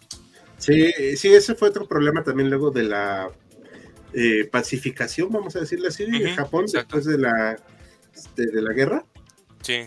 Que por ahí tendríamos un video pendiente de los el equivalente de Nuremberg para Japón. Sí, de los juicios de Tokio, si no lo recuerdo. Pero bueno, o sea, obviamente, chicos, eh, y estamos siendo muy en serio, no estamos justificando ninguna de las cosas de aquí. No, ninguna. Solamente estamos viéndolas como historiadores, ¿ok? Y obviamente aquí si ya metemos un poquito más de nuestro, nuestros valores, porque es algo del siglo XX, o sea, ya es algo más, sí, más reciente. Más contemporáneo. Incluso algunas personas de esa época aún viven, o sea, poquitas, pero viven. Va. Vamos a pasar al siguiente ahorita. A ver, vamos a ver. ¿Cuál sigue? A ver. Ah, este es el que preparó eh, Maximiliano. Así es. A ver, ¿qué es esto? Porque se ve, pareciera que no pasa nada ahí. Sí, bueno, está en Medio Oriente, así que ya te imaginarás tú. Ajá. Y bueno, específicamente estamos hablando de la fortaleza de Masada.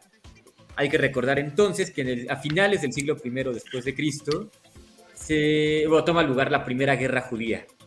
Eh, los eh, romanos tenían dominada lo que es hoy en día Siria, Israel, etcétera, todo ese territorio. Y pues los judíos no eran un pueblo que se iban a dejar someter tan fácilmente. Hay que recordar aquí que a los eh, romanos les interesaba mucho imponer su cultura, ¿no? que se hablara latín, que se adoraran a sus dioses, que se romanizaran. Y si los judíos tenían algo prohibido, pues justamente es adorar a otro dios. Entonces, empezando por ahí, ya era un no rotundo. Pero además, pues se rehusaban a hablar latín, se rehusaban a pagarles los impuestos, etcétera, ¿no? Entonces, bueno, surgen estos conflictos muy fuertes entre romanos y judíos. En este caso va a ser Vespasiano quien empieza, bueno, que es uno de los más grandes eh, militares de la época. Posteriormente pelea para ser emperador y deja a su hijo Tito que se encargue de algunos de esos problemas. Y para este punto en específico van ganando los romanos, están a punto de exterminar a la resistencia y quedan por lo menos tres fortalezas donde los judíos toman, toman refugio. Está Herodión, está Maqueronte y finalmente está Masada. Y de acuerdo con lo que nos narra Flavio Josefo, eh, Herodión y Maqueronte terminan cayendo y solamente queda Masada. En Masada se reúnen muchísimos militares eh, judíos, los dirigentes políticos también, y también llegan refugiados, ¿no? Tanto hombres como mujeres como niños, y se meten a esa fortaleza huyendo justamente de los romanos. Entonces, bueno, al principio el, líder judío se llama Eleazar y convoca a todos para pelear. Que sigan peleando, que sigan resistiendo y que están pues muy seguros de poder ganar. Sin embargo, una vez que los romanos logran subir hasta esa fortaleza, los judíos empiezan a perder la esperanza. Dicen, bueno, los romanos son muy fuertes, ya estuvieron atacando, están a punto de entrar a la fortaleza y ya no hay mucho que hacer. Entonces se llega a un consenso, o bueno, casi es un consenso, en el que los judíos deciden, todos los hombres de familia, asesinar a sus propias familias, a todos, y posteriormente entre ellos se seleccionan, me parece que son 10 personas para acabar con los que vayan quedando vivos. Y posteriormente juegan al azar para ver quién de ellos va a exterminar a los últimos 10 que queden, bueno, a los 9 que queden, para a fin de cuentas terminar con la vida propia. ¿no? Entonces, algo así como un autoexterminio, que ellos ven más, preferente, más preferible eso que caer en manos de los romanos. Entonces, pues dicho y hecho, Flavio Josefo nos lo narra con lujo de detalle y dice pues cómo cada hombre de familia fue asesinando a su, a su cónyuge, a sus descendientes, cómo después los, los propios hombres que quedaban vivos se fueron matando entre ellos para finalmente que el último cometiera este acto de quitarse la propia vida. Exactamente. Yo te iba a decir que si no, no, no, no vais a decir la palabra con S. No, bueno, comete la palabra con S y de acuerdo con la propia, eh, la propia narración de Flavio Josefo, una vez que entran los romanos, pues se encuentran a todos muertos, ¿no? Ya no hay nadie a quien matar, excepto por algunas mujeres que se refugiaron por ahí, se escondieron tanto de los romanos como de los judíos, y pues mantenían con ellas algunos niños. Me parece que son cinco niños que sobreviven y pues son testigos de esta historia. Pues una, una disculpa, eh, perdón, no, no me aburrió, solamente no el cansancio. No, es, es, algo muy, muy duro, o sea, incluso para la época, no, no es tan sencillo de asimilar. vamos, a, vamos a, pasar unos saluditos, ya casi terminamos. Hal Soltero, increíble, no te preocupes, ahí hay poquín. Amados Nankin. ¿Ustedes creen que solo son mis colegas? No, ah, no, no es cierto. Ian Dessler, cierto, sí. Eh, la palabra con su esplendor en Japón en el siglo XX me afectó bastante lo de Nankin, y eso que no lo describimos tal cual. Ni pusimos más imágenes. Dos bombas nerfeadas fueron justas para Japón, eso no me, no me corresponde a mí juzgarlo. Pero insistimos, Japón obviamente no les, no se les hicieron gracias las bombas, pero cuando tomaron la decisión de rendirse fue cuando llegó el ejército soviético a invadir su parte de China. Ahí fue cuando dijeron, no, ya, es suficiente también se tiene que comprender que leyes son diferentes que las occidentales, sí, pero aún así, pues murió gente. No, se me hizo tarde, hablaron de las dianas de las prácticas de tierra japonesas. Eh, no, pero eh, lo tendremos en consideración. ¿Recordad que era una monarquía? Sí, pero no todas las monarquías actuaban igual. Justo iba a decir que sí iban a hacer un video de los dioses de Tokio. A eso vamos en el futuro. Que pongan el 2 de octubre del 68. Ese no es tan perturbador y está más que sobado. Pero, obviamente, eh, pues tiene su grado de tragedia, claro está. Digo, pues por ahí andan algunos que estuvieron en esa época. Saludos a Pablo Gómez, por cierto. Y Saúl nomás se quedó. Ah. Pobres estudiantes. ¿Por qué Roma no desapareció a los de Estrella Azul, pero eliminó por completo a Cartago, a los britanos o a los galos? No tengo ni idea. ¿Por qué? Bueno, a ver, a los. Eh, contra los judíos sí son guerras muy fuertes, muy sanguinarias y duran bastantito. Sin embargo, no todos los judíos, o sea, aunque todos los judíos se oponían, o bueno, muchos se oponían a adoptar la cultura romana, no todos eran violentos, ¿no? todos participaban en las guerras o en las rebeliones. Es algo que hay que tomar en cuenta. Y en el caso de los cristianos, pues de hecho sí se busca el exterminio como tal. Así buscan, por ejemplo, Nerón, por ejemplo, Domiciano, por ejemplo, Diocleciano, Galerio, entre muchos otros, pues sí, lo que buscan es acabar con esa religión, por lo menos en territorio romano. Y lo ha dicho, ese pues un dato perturbador también, lo hacen de maneras increíblemente creativas, sanguinarias y pues sí, muy escalofriantes. Pero pues ahí no se trata de una etnia, se trata de una religión. Y los mismos cristianos pues dan muestra de puede ser seguidores muy fervientes de su propia ideología, de su propia religión, y eso hace que mucha gente se convierta cuando ve eso, ¿no? A los famosos mártires. Porque dicen, o sea, este sujeto está dispuesto a ser quemado vivo a cambio de no renegar de su Dios, ¿no? Este de acá está dispuesto a que lo arrojen a las fieras a, cambio de, pues, no, no, renegar de su fe. Y bueno, también se tiene registro de algunos hechos así asombrosos, ¿no? Como que las fieras no los atacan, como que a San Juan lo hierven en aceite y aún así no se muere, etcétera y pues la gente se empieza a convertir ahí. Entonces, lejos de exterminar a los cristianos, pues terminaron potenciando esta conversión. Oh, no, pues. Es muy interesante. Me parece muy, muy, muy complicado, pero bueno. Como nunca he estudiado esa parte de la historia, la verdad es que es una novedad para mí. Acá vamos a la parte más profunda que sugirió también Maximiliano, que él le encantó. Es que él fue el de la idea realmente del iceberg, por eso él es el que lleva más la batuta, pero a él le encantaba la idea. Dicen que esto es muy perturbador y yo lo he puesto muy, muy al principio, pero bueno, está bien.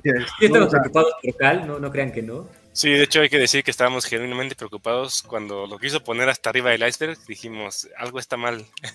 Es que era un perturbador el pene gigante de Fernando. Eh, sí. Bueno, eso sí tiene que ver con partes humanas, aunque no en específico esas partes. Y resulta que en algunos rituales, sobre todo de aquí del centro del país, hablo de México, era muy común que se sacrificara a la gente, hombres y mujeres.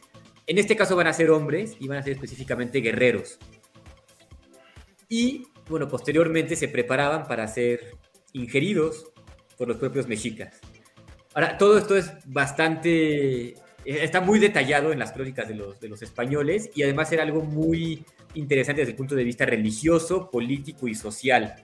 Porque cuando un guerrero capturaba a otro, y era de verdad un guerrero muy fuerte que se había esforzado muchísimo y logra capturar a otro, pues entonces ese guerrero podía quedarse con el muslo derecho, como lo podemos ver en esta imagen precisamente.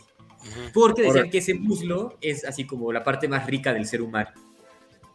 Si era un guerrero que igualmente se esforzó mucho y participó en la batalla y todo, aunque no en la misma medida que el anterior, podía quedarse con el muslo izquierdo. Y los guerreros que eran algo así como de, pues, de clase más baja en cuanto a su osadía militar, les tocaban los brazos, es decir, las partes pues, menos ricas, sabrosas, atractivas del cuerpo. Ahora cabe aclarar aquí que sí se conserva más o menos la receta que utilizaban para crear, eh, para ingerir la carne humana, le llamaban tlacatlaoli, es el nombre en náhuatl, pero hoy en día resulta que es algo muy similar, muy parecido a lo que conocemos como pozole. Entonces, si tienen duda de cómo sabía, cómo se preparaba cómo era este platillo, pues ahí lo tienen, ¿no? Ya sea de pollo o de cerdo, lo más parecido que tenemos hoy en día es la catlaoli. Sí, oye, por cierto, como dato cultural, complementando esto que dices, usaron el cerdo precisamente porque parecía humano y sabía a humano. Además el nivel de grasa pues es parecido, ¿no? Y la, sí, lo que más asemejaba el sabor y la, consistencia, y la consistencia, supongo. Sí, por cierto, eh, no existe tal cosa llamada pozole vegano, eso es eh, una injuria a todo el mundo. es caldo de verduras, ¿eh? No existe tal cosa llamada pozole vegano. Este, pero bueno, no, no, tenía que sacar mi rencor, este, porque sí me desespera mucho ese pozole. Y a ver si estaba demasiado profundo para que pudieras tener ese momento de... Sí, y bueno, eh, pues sí, ah, yo me acuerdo que lo sacaron como anécdota, lo digo, en la serie esta de Cortés. No sé si vieron la serie. Sí. No, no. Sí, de hecho lo mencionan ahí. Las caltecas que agarran un, pues un prisionero y dicen, órale, pues te vas al caso, mano. Y pues así se lo comen y todo, y pues los castellanos así, ¿qué, o sea, ¿qué? Y pues, ¿no quieres un dedito? O sea, Ahora, también es muy interesante porque Bernaldo describe así como toda la persona de Moctezuma, y en esa descripción aparece, ¿no? Como que le servían de comer, y te dice así como 300 platillos, pero entre esos platillos algo que le gustaba mucho, pues justamente era la carne humana. O sea, sí vuelve a aparecer ahí en el, en el relato. En el relato. Tenía un buen, un buen, buen diente. Buen paladar. Una pregunta para HC, ¿podría considerarse el, lanzamiento de la bomba nuclear? Eh, es que no es perturbador, digo, uh, voy a hacerlo, decirlo de nueva cuenta a nombre de todo el equipo HC y a nombre de todos los historiadores del mundo es un tema ya muy sobado. O sea, ya está muy. Es perturbador, pero pues ya todo el mundo lo conoce. Sí, sí. Sí, como que la intención de este, de este es más bien como escarbar temas no tan conocidos que son perturbadores, ¿no? Sí, exacto. Y además también, eh, hasta hay un anime de la bomba nuclear. eh, que era el del pie descalzo, ¿no? Algo así.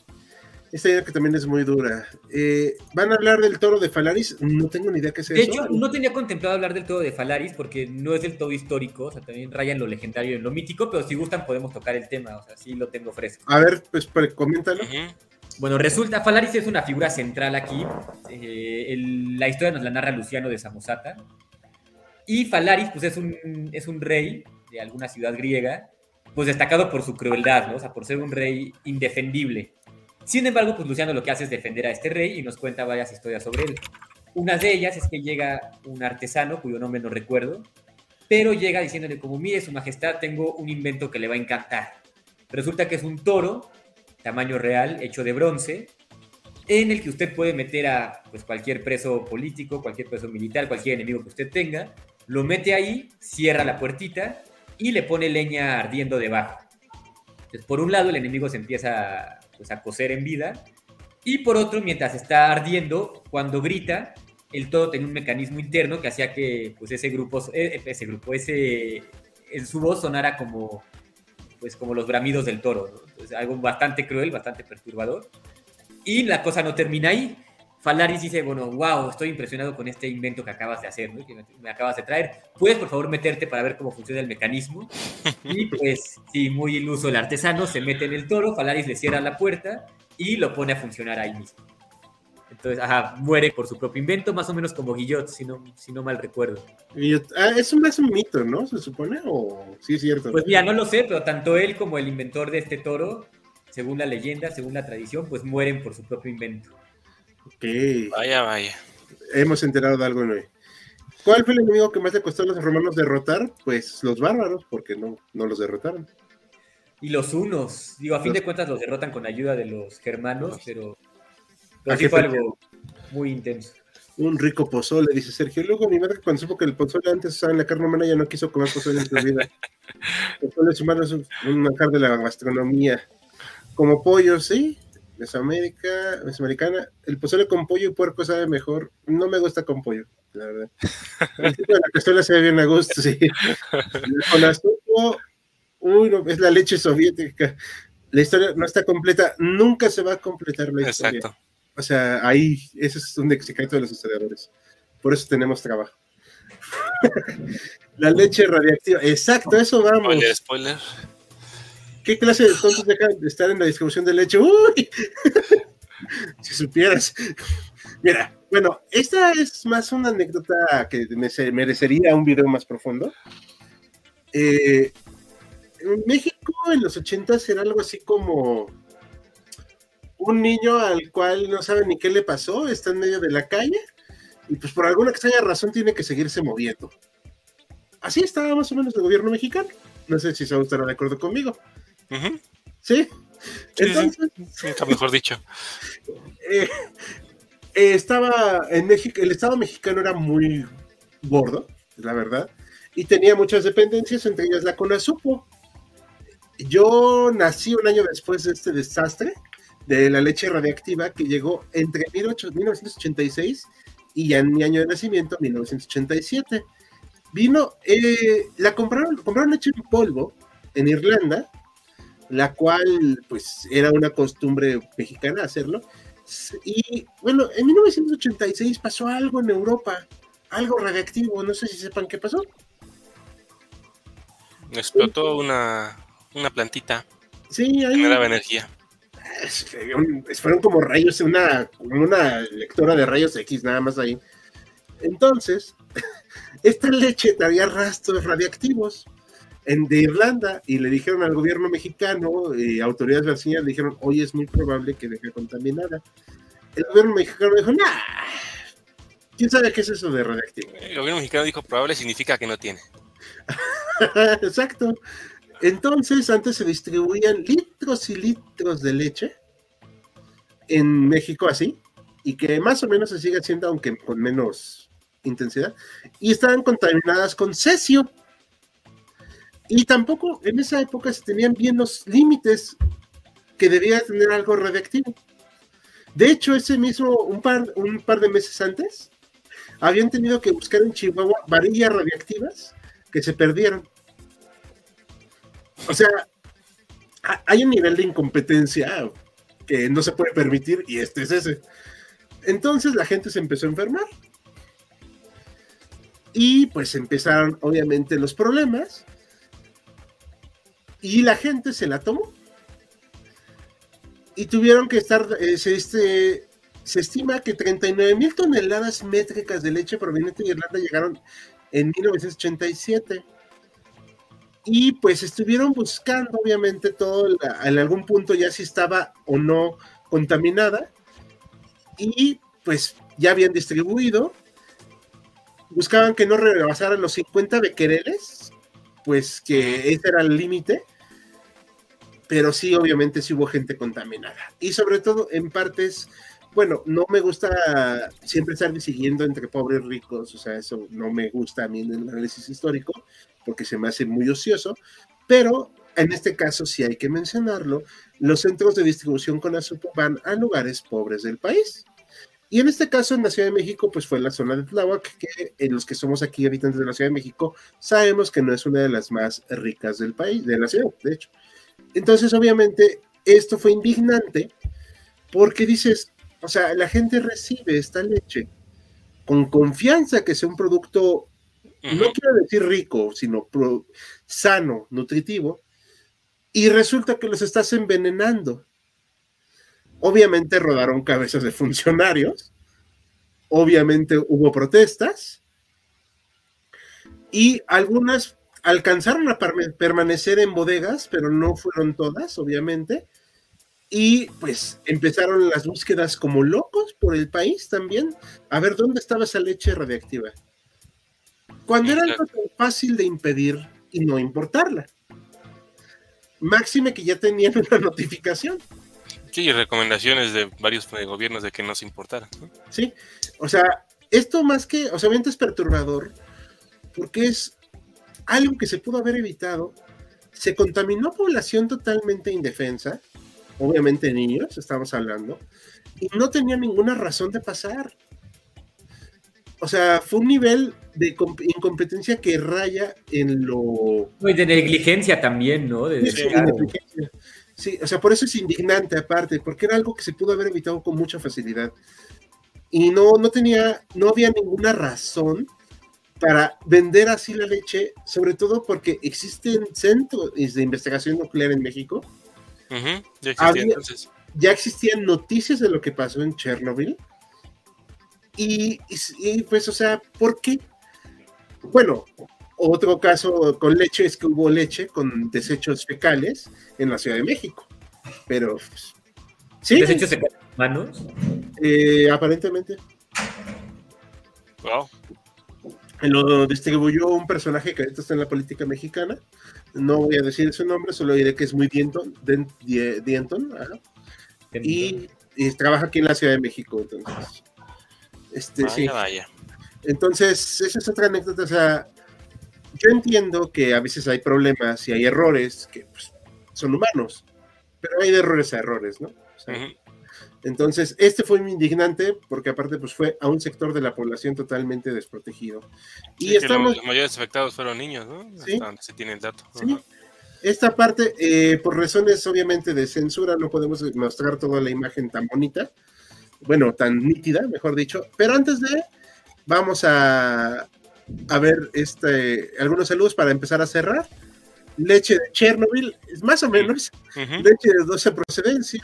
El gobierno mexicano es que el vagabundo en la calle que no sabe ni qué pasa en su propiedad, pero sigue moviendo. Y el vagabundo tiene más noción. Yo crecí con la leche con azúcar y veanme bien sano. Y apagan las luces, este brillo, ¿no? Exacto. Con ¿qué podría valer sal? Hal se salvó por un año. Sí, hombre. Pues con lo que nos dijo del pozole ahora lo estoy dudando, ¿eh? Ah, de hecho todo tiene sentido ahora. ellos superaron el nivel de incompetencia promedio, sí. ¿Por qué no te gusta el pozole con pollo? ¿Piensas que está vivo? No, es que no me gusta el sabor. Eh, pero bueno, ese es mi criterio, claro pero me gusta un control de pollo. Cuando hablaran sobre la bomba nuclear, por parte de México, ah, no sé de ese tema, la verdad, pero lo tenemos en cuenta. Espero que Jalo haya tomado leche nuclear. No, pastazo, no, aparentemente. Así es como. en duda. Oh, quisiste decir leche de Chernobyl en México. ¿Da más cáncer la maruchan? Mm, no sabría decirte. Contrataron sicarios para acabar con funcionarios, bueno, eso no sé. El encargado de la, con la leche reactiva, me, todos mis familias no se la van a tomar. Exacto. De hecho, sí, se escucha muy grave, pero así literalmente. Es como la marucha a nivel de tóxica. Así es. La incompetencia tiene un nuevo rostro, la CONASUPO. Si no se puede confiar en el lechero, ¿en quién puedes confiar? Y Carlos Dugo dice que por la leche, pues con esas fecales, ¿no? Y bueno, aquí vamos a hablar de, eh, obviamente es la palabra con G, pero no la queremos decir tan fuerte ahorita. la, pues, los crímenes terribles en Ruanda en el 94. Eh, Maximiliano no está muy enterado de esto, pero ahorita se va a enterar. Obviamente esto tiene que ver eh, gran herencia del colonialismo e imperialismo europeo, ¿sí? Porque hubo una distinción entre las personas de esta parte de Ruanda, en las cuales los clasificaron de acuerdo a sus características físicas, cosa que era una tontería incluso en esa época. Y después pasó a su posición este, social, ¿no? Socioeconómica, según. Sí, exacto. Sí había etnias y todo, pero la película Hotel Ruanda hace un criterio muy, muy importante al respecto de esto, solo lo pongo como ejemplo, en la cual dice, mi hermana es Tutsi y yo soy Utu, ¿no? Creo que así se pronuncia. ¿Ok? Tutsi Uti. Y las ve y dice, pues están iguales, o sea, ahí viene la tragedia.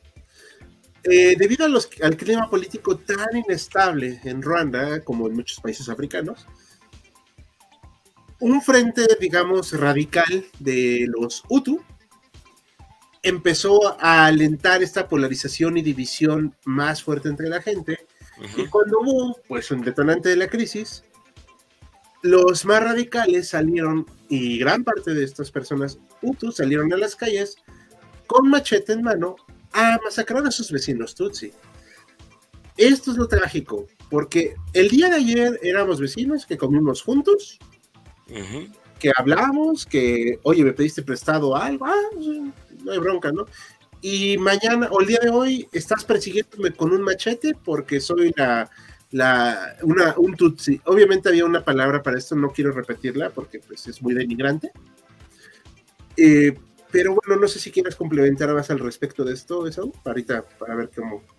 Pues es hacer eco de lo último que mencionas. Eh, la verdaderamente grave perturbador de este, eh, bueno, no podemos decir la palabra con G, pero de esta eh, tragedia eh, en Ruanda, es eso, evidentemente, que los dos grupos que se terminan peleando entre ellos, bueno, no peleando, sino que unos terminan acribillando a los otros, realmente si uno los analiza con detalle, no eran diferentes en casi absolutamente nada. O sea, la diferencia aparentemente era socioeconómica, pero sí había Hutus que se convertían en Tutsis al, tener propiedades, entonces era una diferencia que no, no, no insalvable. No había una diferencia étnica como tal, pero sí hay un, toda una campaña del, del, gobierno cuando es tomado eh, por los eh, Hutus para hacer, para hacer que los Tutsis sean los enemigos públicos de, de y la causa de todo el mal del que hay en el país, ¿no? Porque de hecho lo que lo desata es el atentado contra el presidente, que el presidente es, es de, de, la etnia Hutu, y entonces se hace toda una campaña de decir los culpables, los que mataron al presidente y los culpables de todo el mal son los Tutsis. Entonces, ¿cómo se va a solucionar el problema? Matando a los Tutsis y la población Hutu se la, se la cree, se la toma personal y lo que hacen es eso literalmente.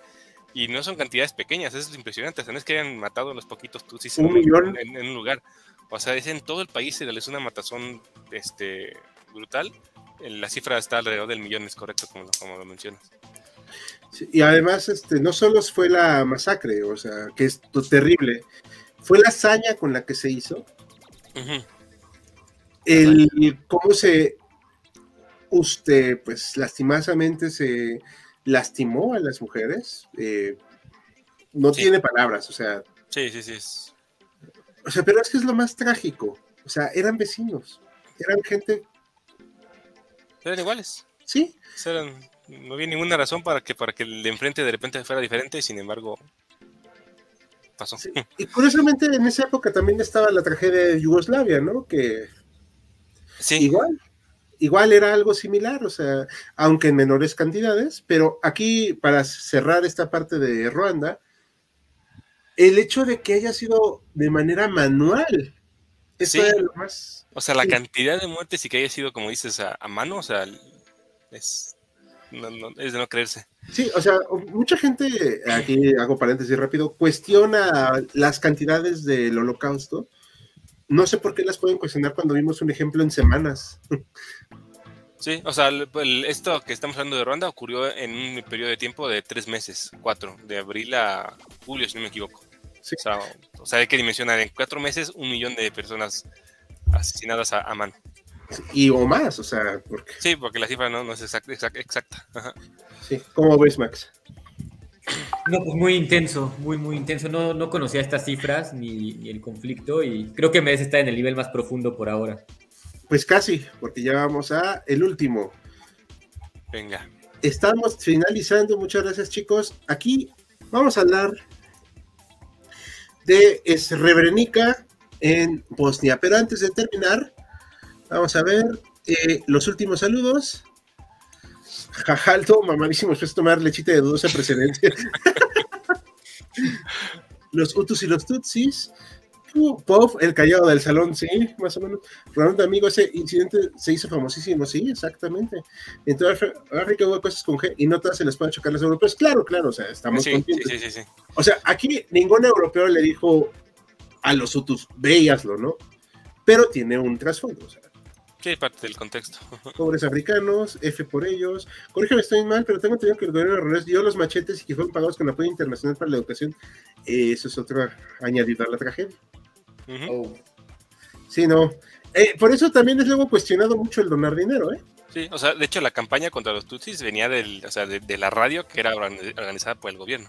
O sea, sí, Es que al final la historia de África en el siglo pasado fue muy difícil, ¿no? Y sigue. sigue. Por la decolonización, sí. ¿Por qué las guerras fisiográficas eran tan duras? Por con lo que comentábamos el otro día, grandes rasgos, Max y. Bueno, todos aquí en HC con Max estábamos comentando de las divisiones tan ridículas que se hicieron de los países. Arbitrarias. A ver cómo amanezco mañana. Saludos, esto va a ser brutal. Hal está muy fuerte de su tomar leche nuclear. no, no, no, estoy normalito. Bueno, vamos a terminar el iceberg, el en vivo de hoy, por esta parte. eh, yo lo quise poner hasta el final porque es muy trágico también y muy duro, pero también la hazaña que hay detrás de ello. Eh, la masacre de Srebrenica, ya sé que esto con la palabra con G no lo niego, pero por cuestiones de mercadeo, pues hay que tener cuidado. Eh, en las guerras en Yugoslavia fueron brutales. Todas las partes cometieron atrocidades, me queda muy claro. Pero en Srebrenica era, y es que esto también le va a tocar a la ONU, a ver si la ONU no se enoja y me condena enérgicamente. Este, en la ciudad de Srebrenica era un lugar seguro, protegido por la ONU. Muy bien. Estaba en la parte de Bosnia, que se supone pues estaba más o menos controlada, pero las fuerzas serbo-bosnias, o sea, de origen serbio, pues empezaron a atacar y las fuerzas de la ONU no hicieron lo que se supone que tendrían que haber hecho.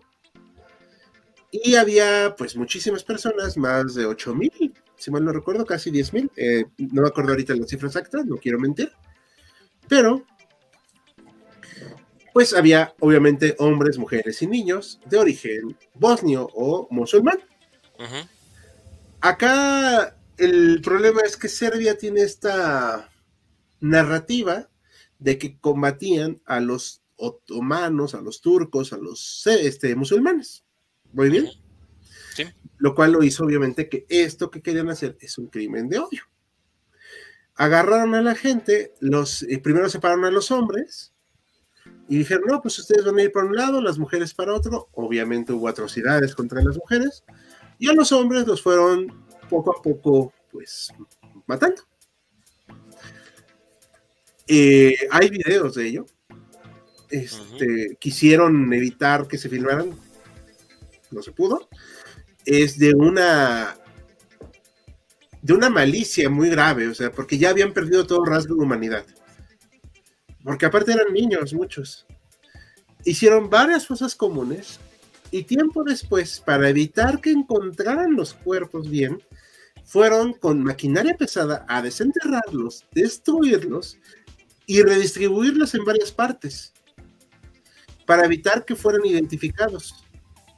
Ese es otro nivel de odio. ¿No? ¿Cómo ven? Muy Sí, grave. sí, sí, coincido contigo, Hal.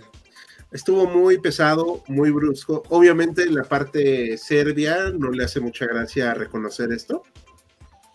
La parte de Bosnia sigue reclamándolo. Y al día de hoy, cada aniversario de, este, de esta tragedia, se entierran nuevos cuerpos identificados.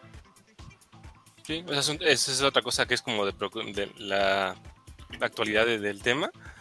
O sea, apenas, creo que apenas fue hasta hace cuatro años que el, como el principal responsable militar, que es eh, Miladic, fue, fue finalmente condenado. Ratko, ¿no? Ratko Miladic. Creo que en 2017 o 16 fue cuando lo condenaron eh, a, a cadena perpetua por los crímenes, porque él es como el responsable, digamos, eh, militar de, de este acto. Sí, sí, de hecho, yo la verdad sí me alegré bastante cuando lo agarraron por fin, porque Ajá, Las lo muertes- agarraron, lo extraditaron y apenas lo. Sí. Tiene 3, 4 años que lo, que lo juzgaron. Ajá. Las muertes se calculan en más de 8.300. O sea, varios decían, no, pues no fueron tantos, pero es son los suficientes. Así fuera uno. Pero el periodo de tiempo también es mucho menos. O sea, Eh, Fue una noche ajá, prácticamente. sea, exacto, exacto. Eh, los responsables, eh, bueno, obviamente hay una negación. Aquí estoy buscando el nombre de este cuate, es Ratko, Ratko Mela- Mela- Meladic, El- el no sé Meladic, cómo se ajá. pronuncia Meladic. era el- la parte militar y había un ideólogo que siempre se me, se me pierde el cuate este. El presidente es Ra- Radovan Karachik, pero no sé si sea el a quien estás. Sí, una parte de él es así. Te Digo, o sea, era la parte ideológica de este odio al otro. Pero bueno, o sea, la verdad es que hasta el día de hoy se sigue padeciendo este tema. Las personas. También hay un, eh, algo que me gustaría comentar, que es como un trauma histórico de esto. No me gusta usar términos así a la ligera, pero ¿a qué me refiero con ese trauma histórico? Que como sucedió en el 95, obviamente hay mucha gente viva que lo vivió. Exacto. Y al día de hoy esta gente no puede superarlo porque algunos de los que lo cometieron son sus vecinos. Y Es muy similar a lo que pasa en Ruanda. Ajá, exactamente. pero, ah, pero aquí hay otro detallito más importante. Mientras el lado bosnio obviamente está lamentando este suceso, digamos que atravesando la calle, el lado serbio está festejando. Sí, O sea, lo cual es todavía más trágico, ¿no? más grave. O sea, porque no, no cierra la herida. Y pues, Sí, obviamente. así no va a cerrar, no va a cerrar nunca. Sí, no, Creo que el personaje que buscas es Radislav Kirstik. ese cuate, Sí, fue el primero, que- primero que condenaron por, por eso. ese cuate era el ideólogo, uno de los ideólogos. Eh, también había otro cuate que, este, que luego se escondió como, era doctor de hecho, que se escondió como luego como doctor de así esotérico y lo descubrieron. Pero hay bastantes de los, este, pues bastantes de las personas que, que cometieron estos crímenes. Aquí está, el- hay un, el- un tribunal internacional para los crímenes de, de esta, De, de la ¿Esta guerra? Se disolvió en 2017, o sea, técnicamente ya, ya acabó, pero obviamente no, no- las heridas no han cerrado, ¿no? O sea, no van a cerrar tan fácil y menos con estas situaciones. Y bueno, pues evidentemente es un tema muy complejo, lo sinteticé mucho y pues este live duró bastante hoy, pero no sé si quieran comentar algo a, este, para ir concluyendo. Adelante, adelante. ¿Qué quieren comentar? Em, Bueno, para empezar, creo que sí fueron muy perturbadores los datos. No sé qué opina el público, pero por lo que comentan, creo que coinciden con nosotros. Y pues creo que fue buena la selección en cuanto al orden, ¿no? O sea, creo que sí fuimos del nivel más alto al, al más profundo, ¿no? No sé Sí. qué opinan ustedes. Sí, la verdad, sí. ¿qué opinas eso? Sí, coincido. Creo que el, o sea, el, el silencio que se genera después de que compartes las cifras y los detalles de lo que pasó es el nivel de, de perturbador en el que estamos, ¿no? Siempre es un recordatorio de, de la capacidad que, a la que podemos llegar y lo, y lo que siempre tenemos que hacer imposible por evitar este tipo de, de cosas, ¿no? Sí. Aquí voy a como pasar rápido los últimos comentarios. En el nivel profundo está una foto de Outlander, ¿no? Eso es muy Ah. profundo. Y hoy se sigue utilizando la división como un método para, para algunos gobernantes. Exacto. Es correcto. Por ahí vamos. eh, Hasta el próximo video. Muchas gracias. Quedé como Maximiliano con lo de Ruanda. Sí, pues sí, sí. sí. Esta foto me suena a Serbian Voices. Sí. No, ya nos cayó la. no- Ay, bueno. Insisto, ¿qué van a hacer? ¿Condenarnos enérgicamente? Nos van a recomendar amablemente que Ajá. nos comportemos. Sí, ahora sí el directo completo porque mañana hay clases. Muchas gracias. Gracias. Eh, las divisiones territoriales en la disolución de la URSS no ocasionaron conflictos bélicos.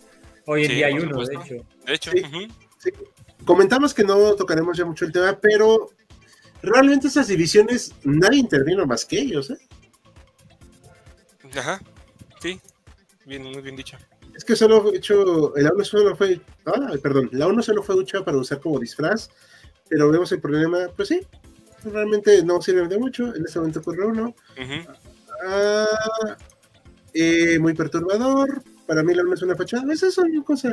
La foto de Slender, no hay foto de Slender. De hablar de un pena, hablar de la palabra que sí, bueno, obviamente. Si están bien turbias las masacres en Yugoslavia, podrían hacer un iceberg de la Segunda Guerra Mundial. Con mucho gusto lo vamos a plantear. Ahora, obviamente, iremos poco a poquito, ¿ok? Eh, eh, bueno, quiero agradecer, de hecho, ahorita antes de concluir, de verdad quiero agradecerle la idea a Max por este, esta noción que para quedó muy chida.